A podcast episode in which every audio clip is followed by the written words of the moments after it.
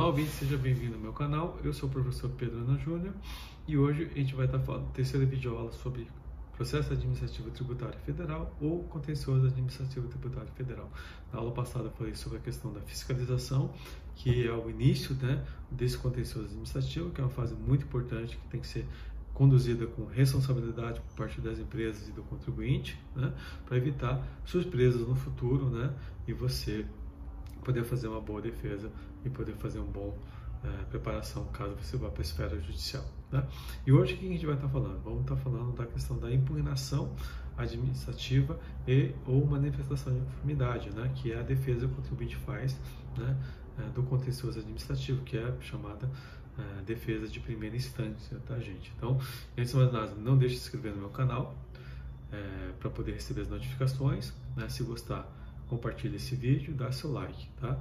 E também não perca a oportunidade de adquirir meu livro Curso de Imposto de Renda Pessoa Jurídica, cujo é, o link para é, fazer a aquisição está na descrição desse vídeo, tá gente? Então vamos é, dar início à nossa terceira videoaula, na qual eu vou estar falando da questão da impugnação administrativa ou e da manifestação de conformidade, tá? Então, o que eu falei na aula passada, a questão da fiscalização, né? É, que é feita pela Receita Federal do Brasil, ela tem que ser atendida, tem que ser cumprida, né? É, caso não seja cumprida, né, vai ser a lavatura da infração, e mesmo sendo cumprida, pode ter a lavatura da infração, né? Ou se você faz a compensação administrativa de um crédito tributário que, você, que o contribuinte tem direito, ele pode ser homologado ou não. Sendo homologado ou não homologado, vai ter um despacho decisório. E sobre esse despacho decisório, se eu não concordar com ele, cabe o quê? A é, é, elaboração de uma defesa chamada manifestação de inconformidade, tá, gente? Então, é, vamos imaginar, recebi lá a, a, o auto de infração, né? seja aí através de um e-mail, porque eu tenho lá certificado digital, eu tenho do domicílio fiscal eletrônico, ou pelo correio, né? Então, recebi lá uh, através de um AR, né, um envelope da Receita do Brasil que uh, dizendo que foi autuado, né? Ou recebo lá um despacho decisório via e-mail ou é, físico, informando que a minha compensação não foi homologada, foi parcialmente homologada. O que o contribuinte vai fazer? Então, ele vai fazer ou o pagamento daquilo, ou é, no caso da compensação, aceitar aquilo ou fazer o que? Questionamento, né? ou seja, vai fazer uma defesa administrativa. Então, no caso do auto de infração, vai ser chamado impugnação e no caso da compensação, vai ser chamado manifestação de conformidade. Então, o contribuinte tem o que? Tem 30 dias para fazer essa defesa, né? para fazer essa impugnação ou manifestação de conformidade. Então, essa defesa. Uh, os prazos são contínuos, né? ou seja, são sem interrupção, ele começa né, a contagem excluindo a contagem do primeiro dia e inclui a contagem do vencimento. Então, por exemplo, vamos imaginar, se o contribuinte recebeu uma intimação no dia 16 de setembro de 2010, ele tem um prazo de 30 dias para fazer a impugnação. Então, o prazo vence no dia 16 de 10 de 2010. Então, eu excluo o dia 16, começo a contar a partir do dia 17, dia 17, 30 dias, né? vai acabar no dia 16 de 10 de 2010. Então, é importante contar esse prazo, porque se ele cair no fim de semana, imaginar, caiu no sábado. Então, eu tenho até segunda-feira para fazer, fazer o protocolo. Então, por questões de conservadorismo, protocolo antes, né? Eu sei que às vezes é difícil, porque o advogado ele é contratado né, passando 15 dias já, né? ou seja, só tem 15 dias para fazer a defesa, você tem só 10 dias para fazer a defesa, mas tem que é, é, cumprir o prazo, porque senão é, o, essa impugnação vai ser considerada intempestiva e, portanto, o que vai acontecer? Não vai ser conhecido a sua impugnação, então você perdeu o direito de defesa. Então é muito importante fazer essa contagem. Outra coisa importante, né? É, empresas que têm sede em é, edifícios comerciais, que tem portaria, né? ou contribuinte de pessoa física que mora em apartamento, que tem condomínio. a contagem do prazo conta a partir do, da assinatura da portaria, do porteiro, tá? Então, não é quando, no caso de empresa, chega na recepção da minha empresa, é quando o porteiro recebe lá embaixo, né? Quando é um prédio comercial. Então, tem que tomar muito cuidado, principalmente quando as empresas têm férias coletivas ou fecham por causa de feriado, para justamente não perder o prazo. Então, sempre é, quando recebe pelo correio, vê o AR, né? cheque no correio o prazo para fazer a contagem, ou se for eletrônico, a, a, o prazo do e-mail. E como é que é, são as intimações, né? Então, se você pegar o, o decreto 70235, ele vai falar que a intimação ela pode ser, primeiro, pessoal, pelo autor do procedimento ou por agente do órgão preparador, então ele intima pessoalmente o contribuinte, né? então ele vai fazer a intimação do contribuinte dizendo que ele foi autuado, ou por via postal, através do correio, geralmente através de AR, ou por via telegráfica ou qualquer outro meio, ou, ou via com prova de recebimento. Tá? Então, é, pode ser feito dessa maneira, ou através de e-mail eletrônico, fazer e-mail. Então, hoje, a maioria das empresas tem domicílio fiscal eletrônico, né, tem certificado digital, as intimações são feitas através de e-mail. Então, tem que tomar cuidado qual e-mail está cadastrado ali na Receita Federal do Brasil, porque a partir do momento que aquela pessoa que é responsável abrir o e-mail, já começa a contar o prazo. Eu já vi casos de empresa cadastrar e-mail, mandar o funcionário embora, né? E ninguém vê. Ou o funcionário abrir é, por engano, né? não contar para ninguém e começou a contar prazo. A empresa perdeu o prazo para poder fazer a, a, a sua impugnação do funcionário intempestivo. Então tem que tomar muito cuidado. E se não tiver a sucesso através do, da intimação pessoal, por via postal, telegráfica ou meio eletrônico, ela pode ser feita através do meio de. Né? Então, é, é, conta 15 dias da publicação digital, conta 30 dias, mais ou menos 45 dias, e aí, se o contribuinte não apresentar nada, é considerada intempestiva ou não contestada aquela, aquele auto de infração, aquela manifestação de conformidade. Então, a questão da do prazo é bastante importante, gente, justamente para não perder. Tá? E existem três maneiras, né? ou existem três defesas é, que o contribuinte pode fazer no caso do contencioso administrativo tributário federal. Então, você tem a manifestação de conformidade, que se faz quando não há homologação, homologação parcial da compensação de um crédito tributário. Você tem a impugnação, no caso de lavratura de auto de infração de cobrança de tributo, tá?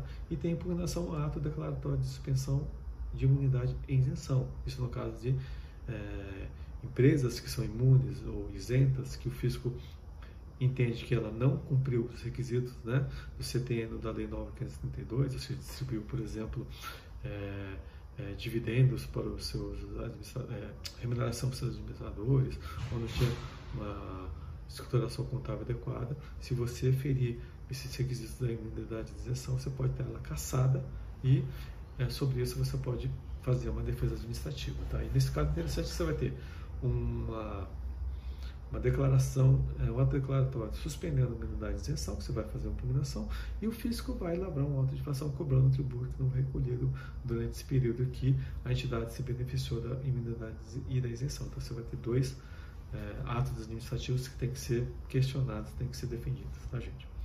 Aí nós temos, né, com a impugnação ou manifestação de conformidade, o início da fase litigiosa, né, do contraditório, né, seja, o contribuinte ingressa no processo administrativo aí, agora já, né, é, se manifestando contra aquela a não compensação, não reconhecimento da compensação, ou sobre a lavratura da cobrança daquele tributo que o fisco entendeu que é, seria inadequado, ou seja, por exemplo, ele entende que o contribuinte omitiu receita, ou o contribuinte é, deduziu uma despesa como seria dedutível, então é, é hábil contencioso. Dá direito ao contraditório e ampla defesa, com base no artigo 5 da Constituição Federal, e o prazo de 30 dias a partir da intimação. E ela tem que ser o, que, gente? Formalizada por escrito, né? Então, uh, não pode ser verbal, tem que, tem que fazer algo por escrito, pode ser até à mão, né? hoje é mais difícil, mas geralmente é uma peça por escrito, e apresentar os documentos que estiver fundamentado. Então, não basta só alegar uh, a tese, gente. Então, é importante você juntar provas que demonstrem aquilo que você está. É, por que, que você não concorda com, com aquela situação? E é lógico, sempre recomendo, para quem vai atuar no contencioso administrativo tributário federal, pega cópia integral do processo para justamente não juntar a prova de novo, né? porque às vezes já está ali no processo. Então você só vai fazer referência na folha tal. Né? Por exemplo, o fiscal não considerou essa prova, essa nota fiscal que está na folha tal do, do processo administrativo. Precisa juntar novamente. Você só vai juntar na impugnação ou na manifestação de comunidade documento novo, que não foi é, possível juntar na fase da fiscalização, seja porque não teve tempo, seja porque a empresa, agora que ela se deu conta que precisava fazer. Então, o habitante vai juntar um laudo, vai juntar algum documento que seja importante para poder demonstrar que você tem razão, tá? E outra dica, é, conselho que eu dou, evita de escrever muito, gente. Não precisa fazer impugnação de 50 páginas, tá? É, impugnação de 50 páginas é artigo científico, é, é livro, mas impugnação procura ser o mais objetivo possível. É lógico, tem autos de infrações que demandam mais tempo, tem que ser mais rebuscados, porque a matéria é complexa, então realmente não tem como, tem que escrever mais. Se a coisa é simples, por exemplo, vai falar de decadência, então comprova o pagamento ou a compensação e o marco temporal. Não precisa falar mais do que isso, não precisa citar jurisprudência, doutrina para falar de decadência. Né? Você pode mais fazer uma referência a um julgado do STJ é, para embasar isso e depois demonstrar que o, o, houve pagamento do tributo, portanto, a penalidade de decadência tem que ser reconhecida. Então, por questão de prova, é, evidencia muito através de documentação que o fiscal está errado, que o lançamento está equivocado. Então, evita ser confuso e prolixo, seja o mais objetivo possível. Que eu já vi casos, né? Quando a gente escreve muito, às vezes assim, o, o julgador não vai ler tudo aquilo. Porque, primeiro, muita coisa que não tem necessidade. Então procura ser o mais objetivo possível. Hoje até o contencioso judicial, você vejo muitos juízes falando sobre isso. Né? É, eu posso juntar documento posteriormente à, à impugnação? Eu posso é, juntar algo que, que, que eu acho que é importante? A princípio sim, pelo princípio da verdade material, mas hoje a gente sabe que tem muitos jogadores, principalmente na fase do, do CARF, que não aceita porque entende que houve a preclusão. Então, você só pode juntar documento com base na Lei 9784 quando é, houve impossibilidade de apresentação oportuna por motivo de força maior. Por exemplo, é, eu pedi para o banco o extrato bancário, eu pedi para o banco uma declaração que não ficou pronta na data da impugnação, ficou pronta posteriormente, eu posso juntar. Tá? eu, eu pedi um laudo e o laudo não ficou pronto na data da, do protocolo. Então eu faço menção dessa impugnação junto depois, porque é um fato superveniente, ou depende, depende de, de, de, de motivo de força maior. Então eu, eu posso justificar. Ou se esse fato direito superveniente, ou seja, vamos imaginar, no momento da atuação, o judiciário tinha uma posição em relação àquela matéria. Então, o que, que vai acontecer? Depois que eu fiz a defesa, passado um ano, né, uh, e não foi julgado ainda, surgiu uma decisão mudando o entendimento. Ou o STJ, o Supremo, o próprio tribunal mudou. Eu posso fazer a juntada de um acordo veritício? Eu posso, porque é um fato superveniente. Né? Ou destina a contrapor fatos razões posteriormente trazidas nos autos. Vamos imaginar. Uh, o processo foi para julgamento, o, a DRJ entendeu que tem que baixar em diligência baixou em diligência fiscal, é, juntou um argumento novo que não tinha no, no, no auto original. Então, o contribuinte tem que ser intimado para poder fazer a sua defesa e poder eventualmente julgar uma documentação. Então, sempre tem que fundamentar por que, você não fez aquilo, porque você não juntou isso no, no momento oportuno. Tá? Então, será sempre possível juntar o postura de documentos mediante petição que fundamente em um dos seguintes motivos, que está tudo previsto na Lei 9784 de, do, do contencioso tributária federal. E na, e na impugnação, o que, que eu vou alegar, né? o que, que eu vou colocar nessa impugnação? Então, uh, o que, que eu falei para vocês? Primeira coisa, tem que ser objetiva, evite uh, escrever demais, evite, evite ter muitas páginas, né? porque não é um artigo científico, não é um livro. Aquilo que, você vai estar tá fazendo ali? Você vai estar tá, uh, mostrando que você tem razão, que o fiscal está errado, que aquele lançamento não se justifica. Então, primeira coisa, vamos nas preliminares. Né? Então, vamos nas nulidades. Então, você pode suscitar uma elegibilidade passiva, por exemplo. Vou questionar a sujeitão passiva, ou seja, eu não sou o devedor, o devedor é outra pessoa. Eu comprovo porque é aquilo. Né? Eu posso demonstrar a legalidade do ato, o ato não tem base legal, o fundamento é, daquele lançamento está errado, a premissa está equivocada, então eu posso alegar uma ilegalidade. Eu posso alegar uma nulidade formal. Por exemplo, lá, o auto de infração não tem identificação do auditor fiscal. Né? Posso é, alegar uma nulidade material, um vício material, ou seja, o auto de infração, a fundamentação está errada, né? ou seja, tem uma decadência ali. Né? É, posso alegar um vício na descrição dos fatos, né? ou seja, o que está descrito aqui na auto de infração não tem nada a ver com o lançamento. Né? Pode, às vezes o fiscal errou, né? então eu posso fazer isso. Vício na aplicação da norma jurídica, ou seja, a norma jurídica aplicada está errada. Então eu posso alegar essas preliminares que antecedem o mérito para poder é, fundamentar minha impugnação administrativa ou minha manifestação de conformidade.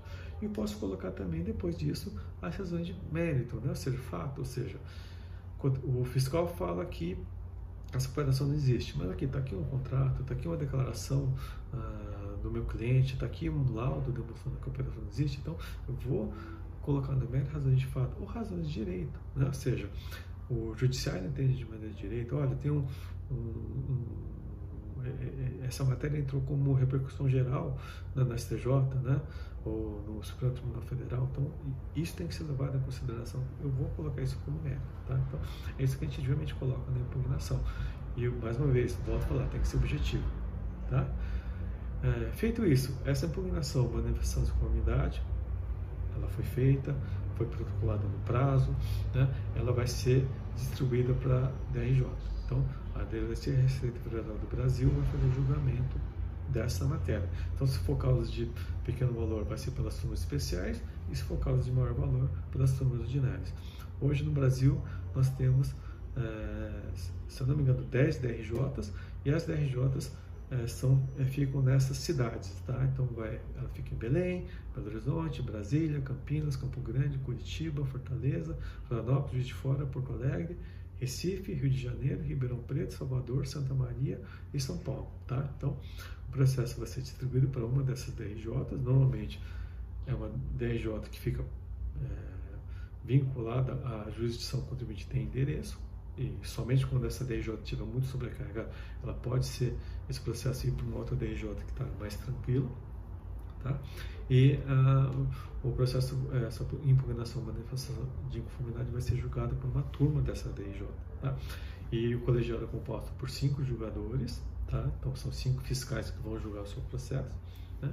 E hoje é possível, por força da pandemia, haver o julgamento é, de maneira não presencial, de maneira online. Tá? É, não há intimação do contribuinte para fazer a sustentação oral, é, os julgamentos não são é, abertos ao público e você só vai saber do resultado dele quando o, o acordo for publicado, né? quando você receber o acordo. Né? Então, é, quando o julgamento vai ser formalizado um acordo, dando provimento ou não a impugnação manifestação de comunidade, conhecendo ou não pela manifestação de comunidade ou impugnação administrativa, o contribuinte vai ser é, intimado né, dessa decisão, seja através de e-mail eletrônico, se ele tiver domicílio fiscal eletrônico, seja através do correio, né? Ele vai receber isso através do correio, através do AR, tá? Ah, e se o contribuinte receber aquilo, o que, que ele vai fazer? Ele vai pagar, né? Ah, aquele valor, se for compensação não vai fazer nada, se ele achar que está correta a decisão, ou ele vai é, poder questionar, né? Então ele pode também, também ele pode ingressar com recurso voluntário. Tá? É, se essa decisão for favorável ao contribuinte, a Fazenda, se o valor for acima de 2 milhões e meio, cabe o que? O recurso de ofício. Tá? Recurso de ofício nada mais é do que é uma descrição que entrou com recurso de ofício, não é que a Fazenda faz um recurso elaborado, tá? simplesmente é um procedimento que é automático. Tá? E se essa decisão tiver algum uma inexatidão material ou lápis do manifesto ou erro de escrita ou de cálculo, ela pode ser corrigida né, a pedido do contribuinte ou de ofício. Tá? Então, vamos imaginar, recebi lá. Aí a decisão esqueceu de analisar um valor ou bater um valor que é, foi, foi, foi dado na decisão, né? ou seja, na, na execução está errado. Eu posso entrar com essa uh, petição informando né, que houve um erro, uma exatidão material ou de cálculo, né? e é, como se fosse um embargo de declaração. Isso com base no artigo 67 do Decreto 7235 de 1972. Então, essa é a fase que é, envolve que é a impugnação administrativa e a manifestação de inconformidade, que combina o que, gente? Com a decisão da DRJ, né? que é através de um acordo. E na próxima aula a gente vai falar uh, quais recursos cabem sobre essa decisão da DRJ. Então, espero que você tenha gostado da videoaula de hoje. Se gostou, compartilha, se inscreve no canal e vejo vocês na próxima aula. Obrigado.